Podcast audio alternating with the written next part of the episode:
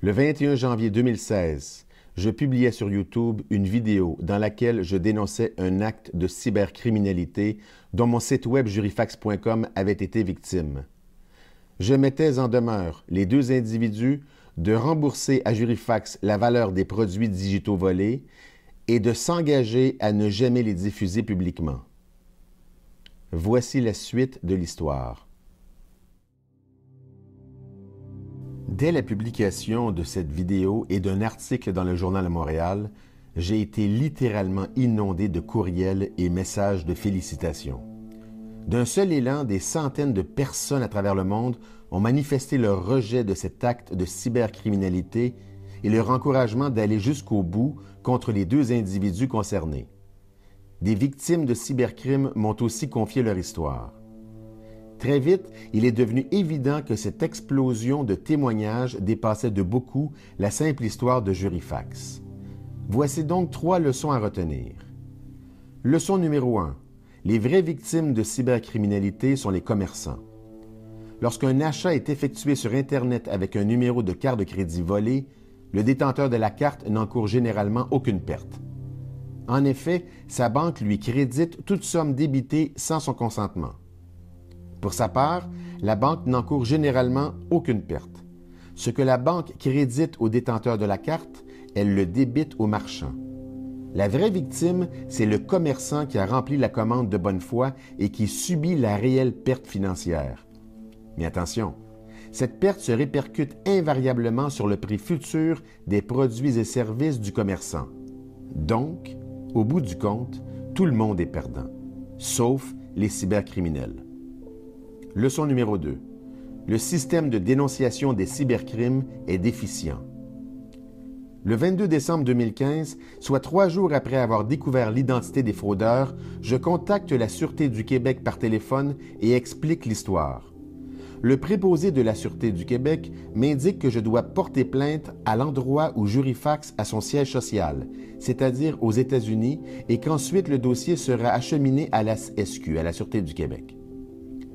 Je lui dis, écoutez, l'acte de cybercriminalité est survenu au Québec et les auteurs bien identifiés de cet acte habitent au Québec. Le préposé maintient sa position.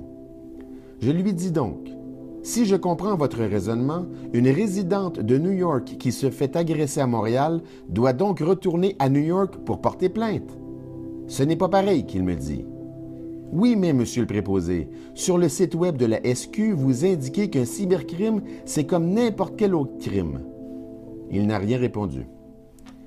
Toujours le 22 décembre 2015, je dépose donc une plainte via le site web de la SQ, ce dont ne m'avait nullement parlé le préposé. Le message qui s'affiche ensuite ne fait état d'aucun numéro de dossier automatiquement attribué. Puis, plus de nouvelles avant le 2 février 2016, soit 42 jours après le dépôt de la plainte.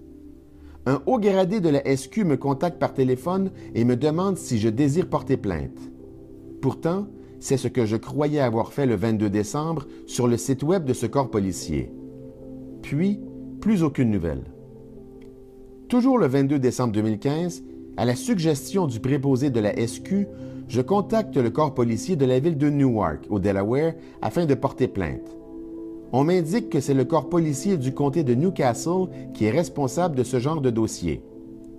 Je contacte donc le corps policier du comté de Newcastle. On m'indique que c'est plutôt le corps policier de l'État du Delaware qui est responsable de ce genre de crime. Je contacte donc le corps policier de l'État du Delaware. À cet endroit, on me répond que la plainte doit plutôt être déposée auprès du corps policier de la ville où est situé le serveur web de Jurifax. Il est donc évident que la structure d'accueil des plaintes d'actes de cybercriminalité est déficiente et que les cybercrimes sont assimilés à des crimes de seconde classe. Une autre preuve?